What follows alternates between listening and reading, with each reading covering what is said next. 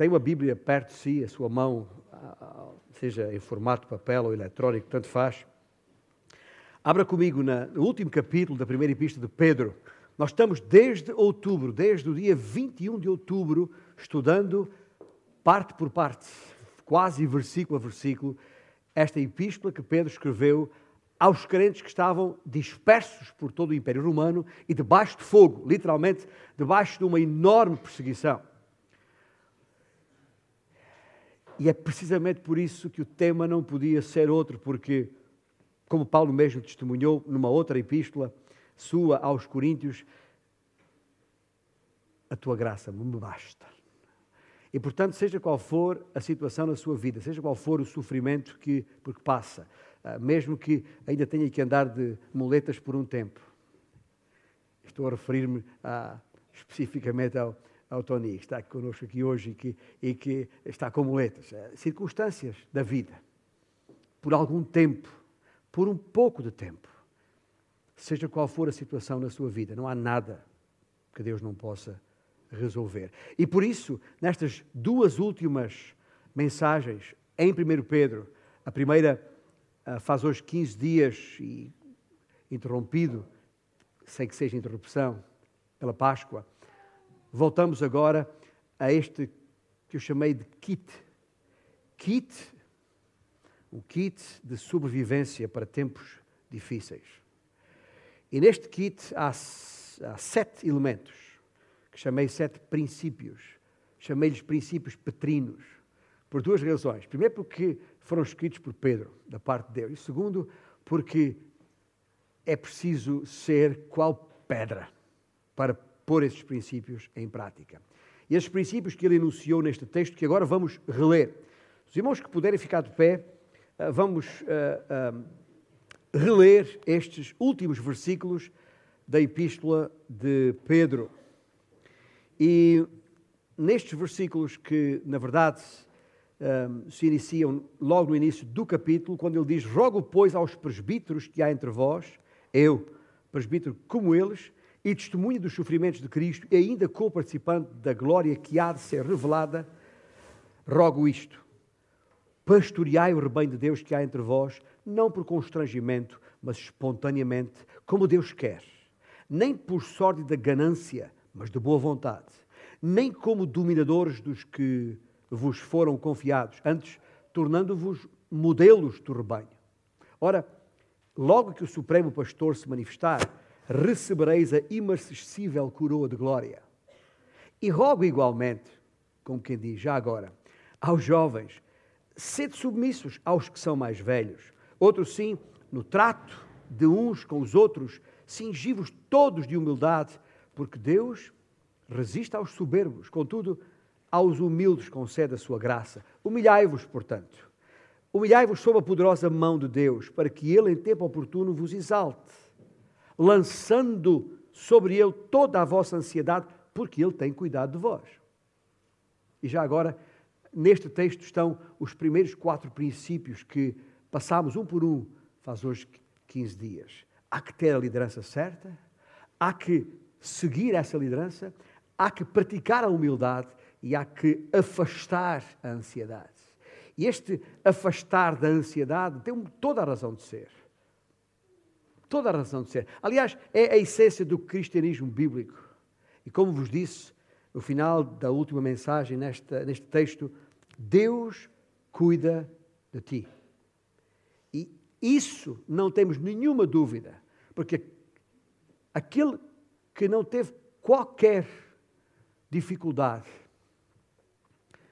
e só Deus sabe o que essa palavra significa, em enviar o seu único filho, deixando a glória, morrer na cruz do Calvário por cada um de nós, quando nós devíamos ter sido crucificados?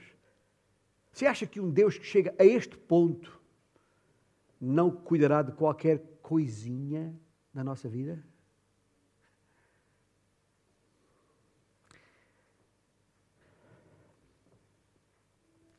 Há pessoas que acham que têm que fazer isto e aquilo para que Deus olhe para ela, atente para ela. Temos não, não é preciso cantar, nem gritar, não é preciso queimar incensos, nem outros rituais, não é preciso tocar os sinos, nem, nem, nem, nem, nem precisamos de sacerdotes ou de outros sacrifícios. Chegamos a Ele como filhos. E com alegria Ele nos atende. Isso é importante, porque isto é uma base histórica.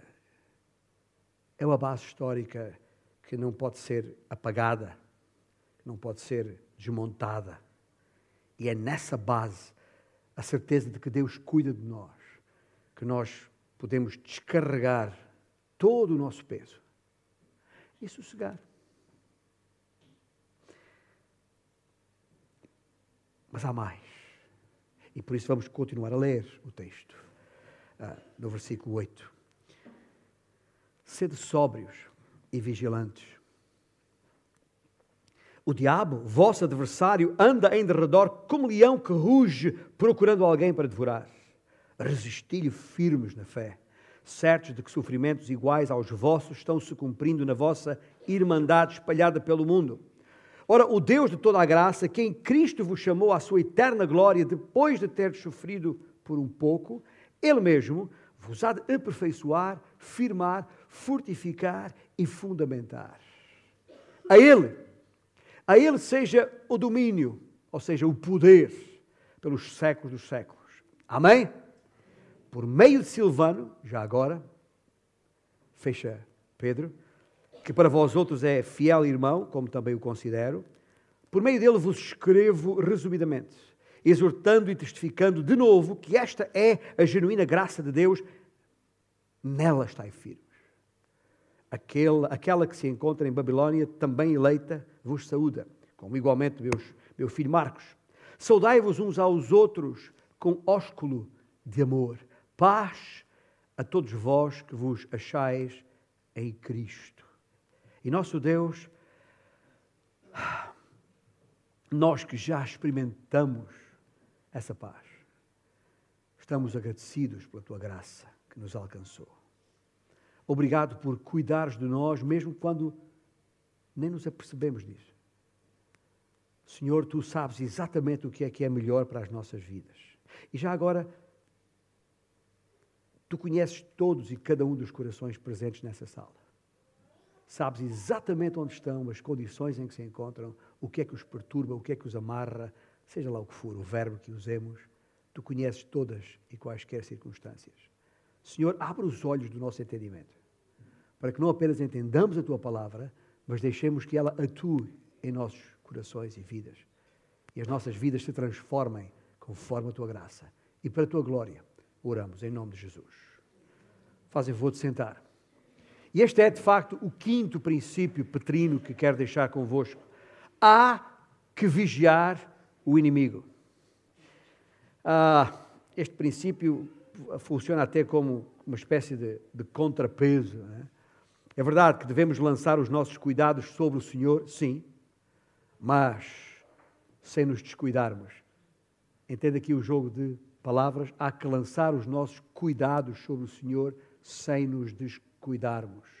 Na verdade, antes pelo contrário, temos que manter o inimigo debaixo de olho. Satanás quer nos destruir. Já ouviram o rugir dos leões no zoológico? Eu disse no zoológico, não disse no estado de José Alvalade. É um, é um rugido incomparável. Estou a falar do rugido dos leões no zoológico. Ah, não foi há muitos anos, mas já foi há alguns. não sei quantos. Mas lembro de uma vez, estavam com os nossos filhos mais novos no zoológico em, em Lisboa e estávamos passando naquele teleférico que passa por cima dos animais e passa por cima daquela área onde os leões estão. E justamente quando estávamos a, a passar, uh, criou-se ali uma situação de guerra entre os, os leões, ou entre as leoas, eram as leoas, por causa de um pedaço de carne. Rapaz, aquele rugir do leão, escuta, assusta mesmo. E, e, e é quando, debaixo dos nossos pés, nem queira saber. Mas, e portanto, sabemos o que está. Mesmo protegidos como estávamos, é assustador. E Satanás é mesmo assim.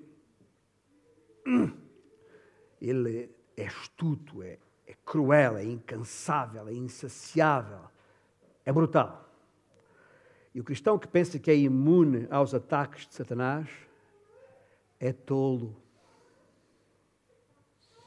O cristão que pensa que é imune aos ataques de Satanás não está em seu perfeito juízo, porque ele procura alguém, a palavra está lá, alguém, e você pode escrever o nome que quiser aí, mas ele procura alguém para devorar.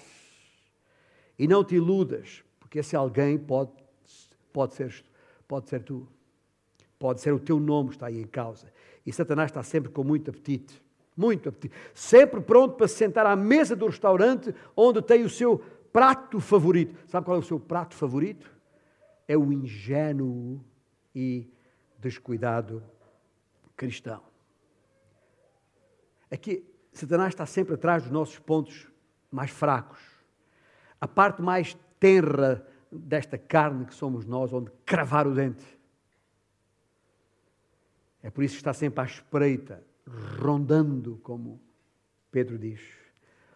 E por isso, pensar que estamos a salvo é uma enorme tolice.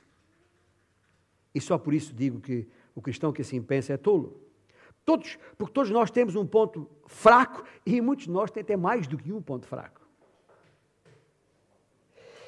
E, e, pode ser uma tentação, ou pode ser um mau hábito, ou pode ser um daqueles pecados que persistem, que estão lá, já calejados. A nossa fraqueza pode até,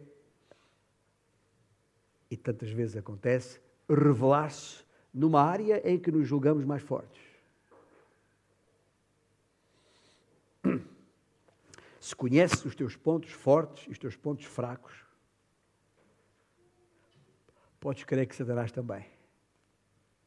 Não estás sozinho nesse conhecimento. Ele sabe exatamente como atacar e onde atacar e quando atacar. E é por isso que é preciso estar alerta. Não se pode baixar a guarda, nem por um momento só. E o versículo 9 deste texto que lemos apresenta-nos, oferece-nos, se quiser, uma, uma estratégia com, com duas facetas, se quiser, uma dupla estratégia para derrotar os ataques de Satanás. Duas palavras apenas, guarda consigo. Ambas começam por R: resistir e recordar. O que, queremos, que é que queremos dizer com resistir? Resistir permanecendo firmes na fé. Notai o artigo que antecede a palavra fé. É na fé. Ou seja, é a contração da preposição em que o artigo definido singular a é a fé e não a sua fé não está a falar da minha fé ou da tua fé como se a minha fosse melhor que a tua, maior que a tua. Não é a firmeza da nossa fé pessoal, não é com a firmeza da nossa fé pessoal que derrotamos Satanás, pois por aí não temos qualquer hipótese de travar esse combate infernal. Temos de ficar firmes na fé, isto é, na verdade das Escrituras. A nossa fé, a fé que nos foi entregue pelos santos apóstolos, recebida diretamente de Jesus. Aquilo que de mim ouviste. E isso vos ordeno que ensinai a todos aqueles que em mim crerem todas as coisas que eu vos tenho ensinado. Esse pacote de doutrina é aí que temos que nos firmar. A verdade contida nas Escrituras é a base firme que precisamos para resistir aos ataques Satanás. Há que fazer o que Jesus mesmo fez quando o diabo atacou. Lembra a história lá em Mateus 4, quando, uh, estando no deserto, Satanás tentou o Senhor, como se tivesse qualquer hipótese. Mas, independentemente da hipótese que ele tinha, importa perceber ou notar como Jesus reagiu. E Jesus reagiu sempre com as Escrituras. Está escrito.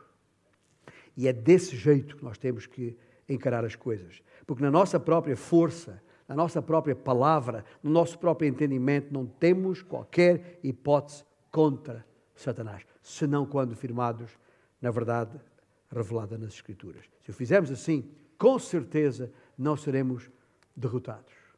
São duas coisas nesta estratégia que Pedro nos deixa para podermos ah vigiar, estar alerta em relação a, a Satanás. Há que resistir, firmado na palavra, e há que recordar. E recordar o quê e porquê? Recordar os nossos irmãos e irmãs que por todo o mundo, neste preciso momento, estão debaixo de fogo.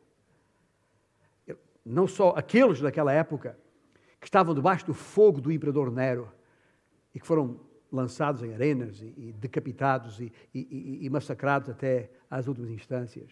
Mas às vezes pensamos, ah, isso é uma história que está lá atrás, que já, como se não tivesse a ver connosco. Escuta, tem, hoje é fácil pela internet, online, chegar a sites, e há N sites de evangélicos e não só, que nos mostram a igreja perseguida, sofrida, que está hoje 2019 debaixo de fogo nesse mundo inteiro. Através desses sites, eu consultei apenas um, ah, ontem mesmo, Portas Abertas, é possível perceber várias coisas. É possível perceber que, que uh, e talvez nem tenha consciência disto, mas hoje mesmo, no mundo inteiro, de leste a oeste, há cerca de 245 milhões de cristãos no mundo que estão debaixo de fogo, que enfrentam algum tipo de oposição como resultado da sua identificação com Jesus Cristo. Ontem mesmo, por isso li, nesta, nesta, nesta questão, nos chegou a notícia que em uh, Myanmar, três pastores foram detidos e uh, coagidos a deixarem de evangelizar. Três nomes, quero orar por eles, oro por eles, o pastor Lim, o pastor uh, Son e o pastor Aung foram detidos por um grupo rebelde que, em uma, uma área de conflito neste, neste, país, que é a antiga Birmânia. Foram coagidos a deixar de pregar e, e de compartilhar o Evangelho para os descrentes na sua região. Os pastores, no entanto, diz o, o texto, a, a, notícia que estou a, a citar, se recusaram a assinar um acordo afirmando que parariam de evangelizar. E o grupo insurgente libertou dois dos três pastores, enquanto um pastor e outros cinco membros da igreja continuam detidos. Lá em Myanmar, no sul da Ásia, que tem um histórico de ataques contra cristãos bastante longo e outras minorias. E recentes relatos, continua a, a notícia sobre o país, revelam que a pressão aos cristãos aumentou mais e convertidos, convertidos do budismo e do islamismo e outros grupos tribais que ali existem, eh, onde o animismo também, também, também graça, diz, diz a, a notícia que muitos convertidos continuam enfrentando forte perseguição, especialmente da família e da comunidade. Isto foi, é, mas escuta, é todos os dias. E é importante eu dizer-vos isto, porque lembra? Recordar, recordar. É bom lembrar estas coisas, porque se calhar está aí pensando que está debaixo de fogo, com um sofrimento. Ouça, estas situações comparadas com aquilo que nós passamos, é nada. O que nós passamos é nada. E por isso é que temos que, uh, por isso é que partilho estas histórias de vez em quando, para nós lembrar, pudermos lembrar, quando sentirmos vontade de desistir, resistamos. E é preciso resistir e lembrar recordar os nossos irmãos e irmãs que sofrem todos os dias por causa do seu testemunho em Cristo. E por tudo isso é que Pedro nos exorta: sede sóbrios, sede vigilantes, sede firmes na fé. Lembro de ler uma, uma vez a respeito de um conhecido uh, uh, militar e político inglês, já a maior parte da sua vida foi na, na primeira metade do século XVII. Estou a falar de Oliver Cromwell. E Oliver Cromwell é dizia para as suas tropas: há que confiar em Deus e manter a pólvora seca. Ou seja, não basta dizer que confia, tem que fazer a minha parte, tem que estar pronto. Faz-me lembrar aqueles, aqueles 300 lá junto ao ribeiro eh, de, de Gideão, os que ficaram, os que, os que não foram embora diante da, da, das miríades de amalequitas que estavam ali para, para, para combater. Quando eles foram junto ao, ao ribeiro beber a água, beberam com uma mão só, porque guardaram a, a arma na outra mão. E, e mesmo bebendo, os olhos no inimigo. É isto que está a falar. Sim, confiamos em Deus, que afinal foi o Senhor que venceu aquele embate. Mas temos a nossa parte que não podemos descuidar. É preciso resistir ao diabo contra tais ataques infernais. Há que ser firme. Firme como as, as paredes de granito onde estamos dentro. Está bem bonitinho, forrado com faia, mas atrás dessa faia está pedra de granito. E é assim que nós precisamos, ah, precisamos ser, precisamos estar. Porque ele ataca a qualquer momento, de qualquer ângulo, inclusivamente de dentro do nosso próprio exército. De dentro do nosso próprio, da nossa própria estrutura. Ouvimos a semana passada a respeito de Judas Iscariotes. Não faltam Judas Iscariotes entre os nossos chamados discípulos de, de Jesus. E se te puseres a jeito, expondo uma fraqueza, qualquer que seja, pode crer que ele vai atacar. Por isso, este quinto princípio, há que vigiar o inimigo. Mas há um sexto princípio aqui, que é que os versículos 10 e 11 nos conferem. Há que confiar em Deus. Claro que sim. Ah, este penúltimo princípio faz parte aqui de uma, de uma bênção e ação de graças final que Pedro escreve. A última oração de Pedro pelos seus leitores constitui, na, na verdade, uma, como que uma conclusão, um final, eu diria mesmo um grande final de todo o livro. Ele acaba com paz, começa com paz. O livro começa com graça, acaba com graça. Palavras-chave. O Deus de toda a graça que em Cristo vos chamou à sua eterna glória depois de ter sofrido por um pouco, Ele mesmo os aperfeiçoar, firmar, fortificar e fundamentar. Como lidar com os tempos de stress e de incerteza da nossa vida? Pedro diz que ah, há que olhar o futuro para lá do presente. O que quer dizer com isto? É que não podemos deixar que as circunstâncias presentes ofusquem o que está por vir, o que está adiante de nós. Ou seja, mesmo que o céu esteja carregado de nuvens negras, nós sabemos que acima dessas nuvens o sol brilha fulgurantemente. E por isso é preciso lembrar que, mesmo depois de ter sofrido por um pouco, há uma glória futura por vir. E é, no fundo, a comparação entre esta vida e a eternidade que nos foi proposta está garantida em Cristo Jesus. É, é como comparar 70, 80 anos de vida aqui com eras e eras por vir. É como comparar doença hoje e cura amanhã, rejeição agora, aceitação mais tarde, fracasso agora, sucesso depois. É sofrer perseguição hoje, é louvor amanhã. Hoje, a cruz da vergonha, amanhã, a coroa de glória. O salmista, Salmo 30, escreveu: Ao anoitecer pode vir o choro, mas a alegria vem pela manhã. É esta perspectiva que nós temos de ter, que ter. E, e, e, apesar do cumprimento final da promessa só chegue no céu, ela também se aplica aqui. Agora, se quer saber alguma coisa sobre isto, leia, releia de novo o capítulo 11 de Hebreus, onde a chamada Galeria dos Heróis da Fé, como se aqueles fossem os únicos, ou que tivessem sido heróis. Mas na parte final diz o quê? Todos estes passaram o que passaram e não viram, não viveram para ver o cumprimento da promessa. Mas desistiram? Não. Prosseguiram. E muitos deles debaixo de grande perseguição, até cerrados a meio e outras coisas que estão ali enunciadas naquele capítulo. Ou seja, Pedro usa aqui quatro palavrinhas só, como dizia aquele cântico, de três palavrinhas só para as crianças. Pedro usa aqui quatro palavrinhas, eu estou a dizer palavrinhas em jeito de, de, de uh, em jeito carinhoso, porque são palavras fortíssimas, mas são palavrinhas para muitos porque as, as desconsideram, as ignoram, mas estão aqui palavras que descrevem o que Deus fará por aqueles que sofrem. Ele te aperfeiçoará, Ele te firmará, Ele te fortificará, Ele te fundamentará. Aperfeiçoar quer dizer o quê? Quer dizer que o próprio de Deus, o próprio Deus vai apurar, melhorar as tuas imperfeições.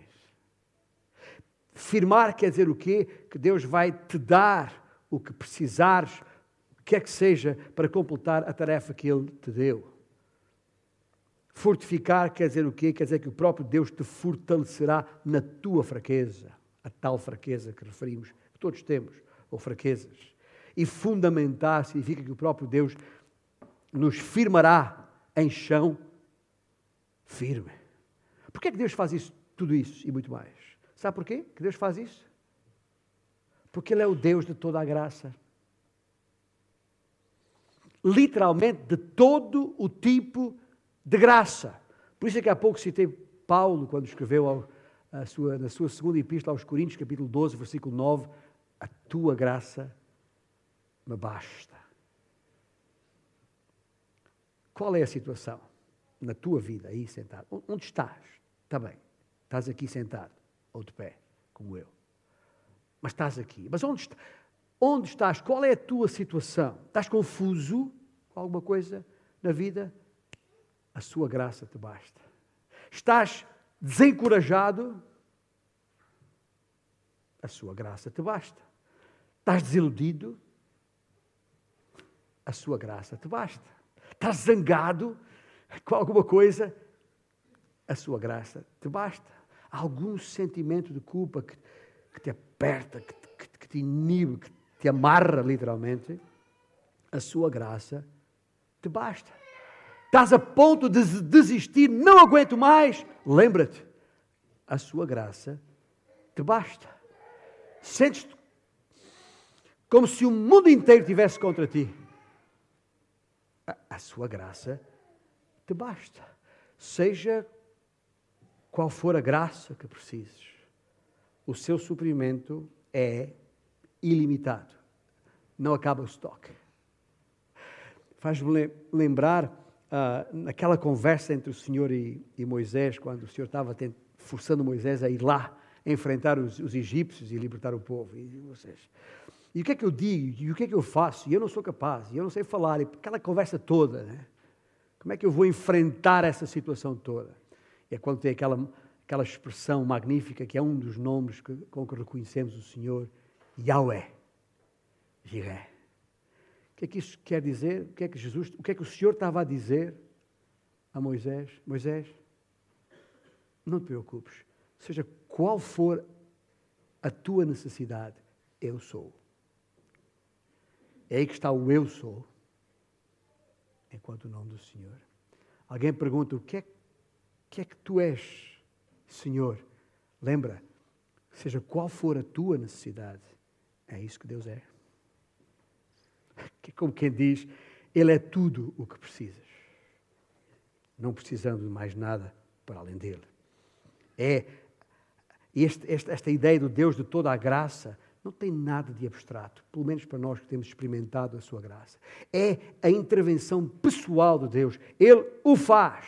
E o faz não apenas por ser Deus, por ser o Deus de toda a graça, mas porque Ele tem todo o poder. Não está condicionado para nada. Aliás, essa, essa, essa eh, expressão na, na versão que nós lemos há pouco aqui, neste versículo 11, quando diz Ele seja o domínio uh, uh, pelos séculos dos séculos, a, versão, a nova versão inter, internacional usa a Ele seja o poder para todo sempre. Porque Ele tem todo o poder. Ele tem graça para cada necessidade e tem poder para aplicar essa graça a qualquer situação, por mais problemática que seja. Alguma coisa melhor do que isto? Você está aí sentado, chegou aqui carregado, sei lá do quê, de pesos e pecados.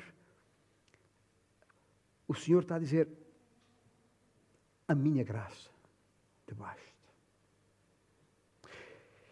Mas há um último princípio aqui nesta, nesta, neste texto que, que consideramos e lemos agora, que eu chamo o princípio 7. E, e retiro este princípio a partir das últimas palavras de Paulo, já depois daquela bênção final, em que termina com a mãe.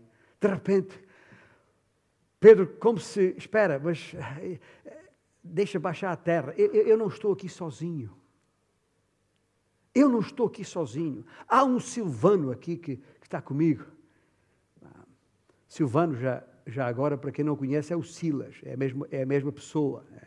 O Silas, que estava lá na prisão em Filipos com, com Paulo e que esteve na segunda viagem missionária que substituiu Barnabé, que entretanto teve aquela desavença com, com Paulo, que eu chamo de bendita desavença. Mas ali, naquela circunstância, é o mesmo Silas. Uh, Silas é, é, é, a forma grega para o nome Silvano, Silvana, ou Silvano é a forma romana, se quiser, para o nome uh, uh, Silas.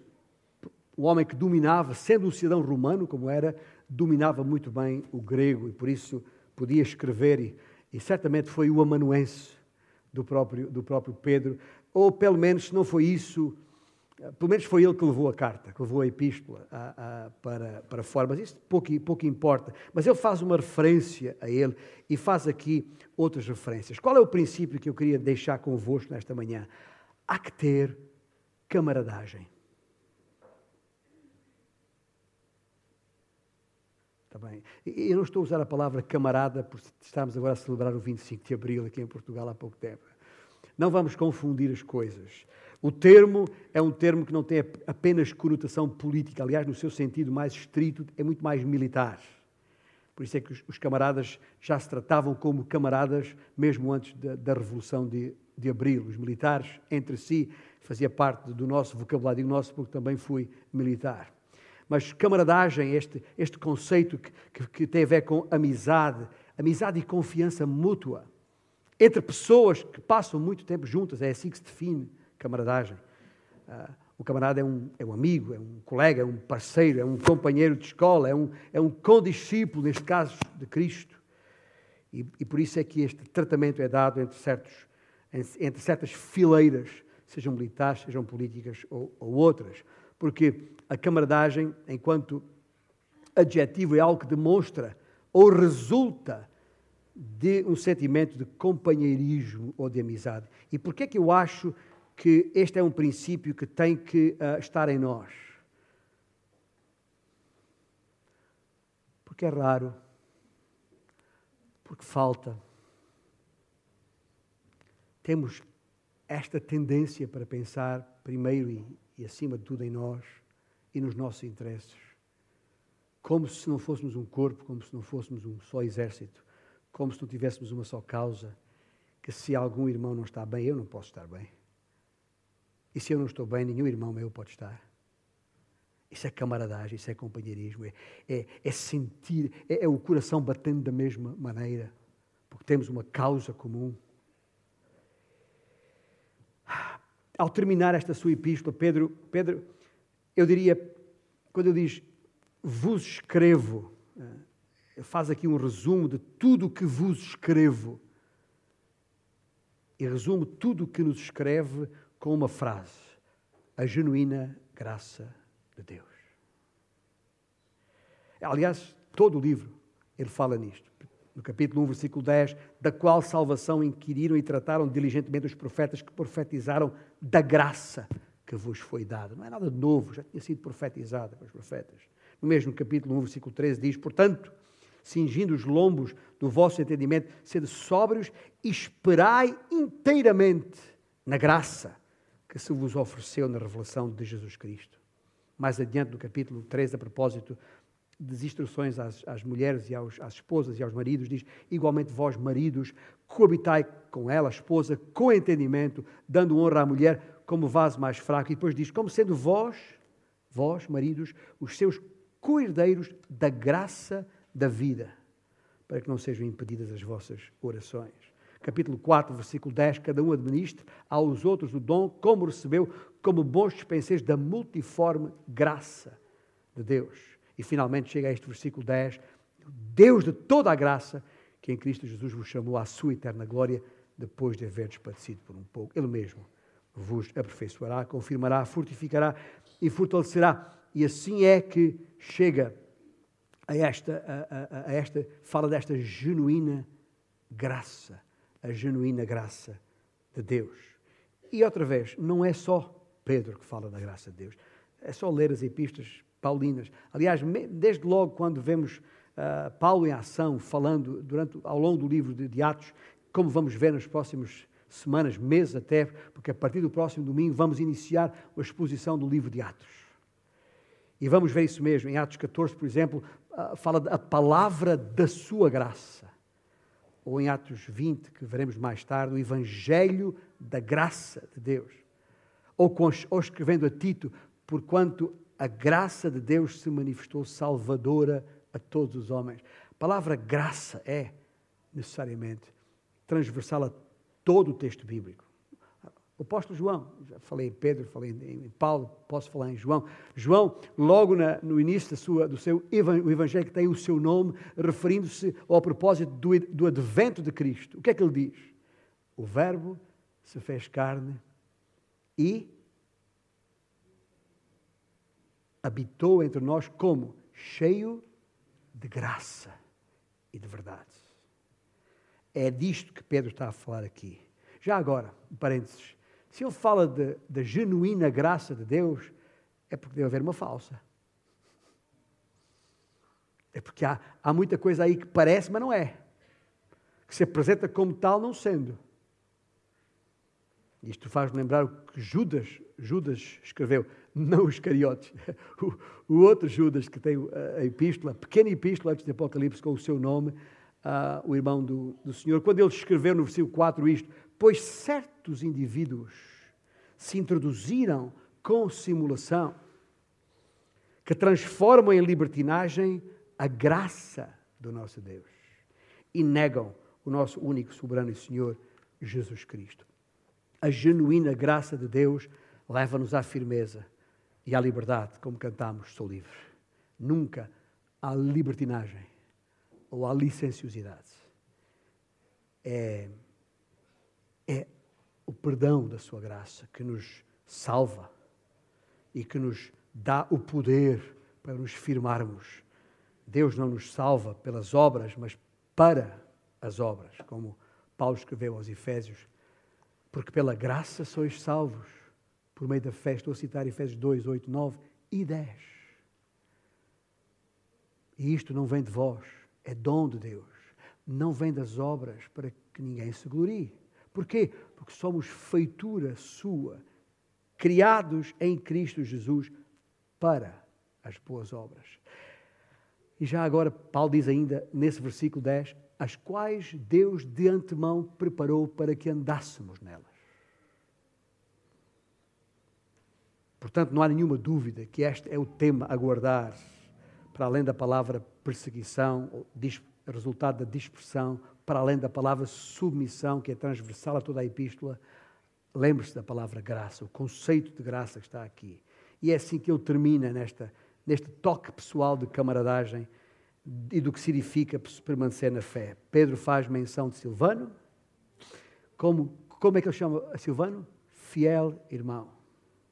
Depois menciona aquela que se encontra na Babilónia, ah, e aqui eh, os teólogos discutem que, que, que, Babilônia é esta. A minha opinião da, do entendimento que tenho das, das, das, Escrituras e do contexto histórico à época, isto é uma referência, ah, é, uma, é, uma, é, uma, figura de estilo, uma referência a Roma. A Roma enquanto, a, a, digamos, a capital do, do paganismo.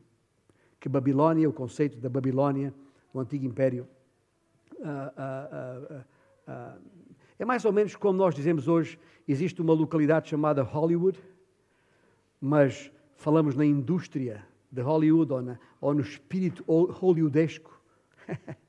é a mesma ideia. É, e aqui, com certeza, Roma, à época, e principalmente pelos judeus, depois de toda a, blasfémia e o sacrilégio feito no, no templo, com certeza para eles Roma era a Babilônia é neste sentido. Portanto, está a referir-se à igreja que está em Roma, a igreja que está na Babilónia de saúde. E a meu filho Marcos, o João Marcos, o que escreveu o Evangelho que tem o seu nome. Trata dele como filho, porque de facto é como se fosse o adotou e com ele andou durante muitas jornadas. E depois termina dizendo: Saudai-vos uns aos outros com ósculo santo, ou ósculo de amor, digo. Paulo usa a expressão ósculo santo, o ósculo de amor que quer dizer o beijo. O beijo, não o beijo sensual, erótico, mas o beijo fraternal. Ah, ah, aquele, aquele, os, como os familiares fazem. chego em casa, ainda hoje, uh, cruzei com a minha, a, a, a minha filha a, a, entrar na sala e eu sair, e estávamos já à pressa para vir para, para a igreja. Uh, eu passei não dei o beijinho, e filha, desculpa. Lembras, filha, dizer desculpa? Porquê? Porque não dei o beijinho. Uh, porquê? Porque quando está em família, isto é normal. entre uh, Porque há fraternidade entre nós, os irmãos beijam-se. E, e, e, esta, esta, esta proximidade, esta, este sentido de família que Pedro aqui sublinha que nós devemos ter, porque nós somos uma família. E se somos uma família, tem que haver afetos. E afetos fortes e manifestos, não é escondidos, evidentes. E aliás, em toda a epístola, Pedro faz referência a isto, quando diz, capítulo 1, purificando a vossa alma na obediência à verdade para amor fraternal não fingido. Amai-vos ardentemente uns aos outros com um coração puro. Ou no capítulo 2, quando diz: honrai a todos, amai a fraternidade. Escreveu ele no capítulo 2. E mais adiante no, no capítulo 3, e finalmente, sede todos de um mesmo sentimento, compassivos, amando os irmãos, entranhavelmente, é a palavra que ele usa, entranhavelmente, é das entranhas misericordiosos e afáveis. E termina no capítulo 4, versículo 8, dizendo: Mas, sobretudo, tendo ardente amor uns para com os outros, porque o amor cobrirá a multidão dos pecados. É impressionante. É impressionante ver o que Deus pode fazer através de gente como nós. Não sei se já parou para pensar nisso, eu vou concluir com esta imagem. Aos olhos do mundo, nós não passamos de gente comum, nem sequer nos apresentamos reivindicando quaisquer dons especiais ou capacidades extraordinárias. Mas é impressionante ver o que Deus pode fazer por nosso intermédio, se e sempre que nele confiarmos. Se e sempre que nos firmarmos na Sua palavra. E à luz de tudo o que Deus tem prometido a nós, meus irmãos, a palavra desistir não pode fazer parte do nosso vocabulário. Quando o diabo atacar, há que ficar firme. Não podemos deixar que amargura em nós, ira em nós, medo em nós, alguma imoralidade em nós nos desanime, nos leve a desistir. O que é que nos espera no futuro? Deixe-me deixar esta nota final aqui. O que é que nos espera no futuro? O que é que está diante de nós? Não sabemos tudo, mas há uma coisa que vos posso dizer com certeza. Atrás não voltamos. Por isso não vale a pena carregar consigo hoje e para o dia de amanhã todos esses pesos de trás, do passado. Nós vamos prosseguir pela fé. Este barco, este barco chamado Igreja uh, Evangélica Batista aqui em São Médio em Festa, uh, foi lançado à água há pouco mais de 43 anos. Celebramos há pouco tempo mais um aniversário. Aqui, nesta mesma rua Godinho de Faria, umas portas abaixo, do lado de lá da rua. Uh, com uma dúzia de pessoas lá dentro. Ah, pelos anos, outros passageiros foram entrando neste barco, aqui e ali, entrando a bordo. E alguns foram desembarcados mais adiante, mais atrás. Mas temos continuado a navegar por este oceano fora. Não estamos onde estávamos no início da década de 70 do século passado, e se o Senhor tardar, ainda não estamos onde, agora onde devemos chegar um dia. Mas sabemos uma coisa. Isso sabemos com certeza. Quem estava no leme lá atrás, continua no leme hoje. E esse alguém é Jesus Cristo. Naquilo que é visível, o número de pessoas pode aumentar. As instalações podem melhorar. Mas o que realmente importa permanece. O mesmo Deus, a mesma Bíblia, as mesmas promessas eternas que garantem o futuro. Afinal, Jesus Cristo é ou não é o mesmo? Hoje, como ontem, como eternamente. Ele é. E só Ele é o Salvador da Igreja. Por isso, meus irmãos, conjuro-vos. Não somos nenhum grupo de conjurados, mas o verbo aplica-se. Conjuro-vos para que o sigamos, para que, para que nele confiamos que corramos para a cruz e proclamemos o túmulo vazio. Façamos isso juntos. E estás aí sentado e nem percebes esta linguagem. nem percebes esta linguagem. Então escuta, é tempo. É tempo de parar e pensar na graça de Deus. Que se estende até ti, aí onde tu estás, tal qual estás. Se ainda não percebeste a razão por que Cristo veio morrer naquela cruz, então é a altura de perceber que foi por ti. Não sei qual é o teu nome, mas Deus conhece o teu coração. Aí onde estás, reconhece o teu pecado, entrega-te a Jesus. E Ele vai retirar de ti todo esse peso, toda essa culpa, tudo isso que te prende, que te peia e te põe a, a jeito para a influência do inimigo. Reconhece o teu pecado, entrega-te a Jesus. Que o Senhor te possa conceder esse dom gratuito que te permitirá crer em Jesus.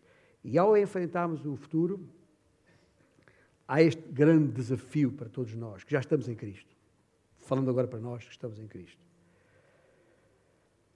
É preciso dizê-lo de coração. Senhor Jesus, creio. Aliás, vamos mesmo agora baixar as cabeças aí onde estamos e fecha os olhos por uma questão de, de não se distrair com nada. E aí onde está sentado, meu irmão em Cristo, nós que já fomos alcançados pela graça de Deus, precisamos dizer ao Senhor que queremos verdadeiramente que Ele é o Filho de Deus e por isso a Ele nos entregamos. E nos entregamos sem reservas. E nos entregamos com alegria no coração. Agora e até ao fim. E isso fazemos em nome de Jesus. Mudam-se os tempos, como diz o poeta, mudam-se as vontades, mas Jesus permanece imutável, tal como a graça de Deus. E por isso somos exultados por Pedro a permanecer nela, a nos firmarmos nela, na graça de Deus. Amém?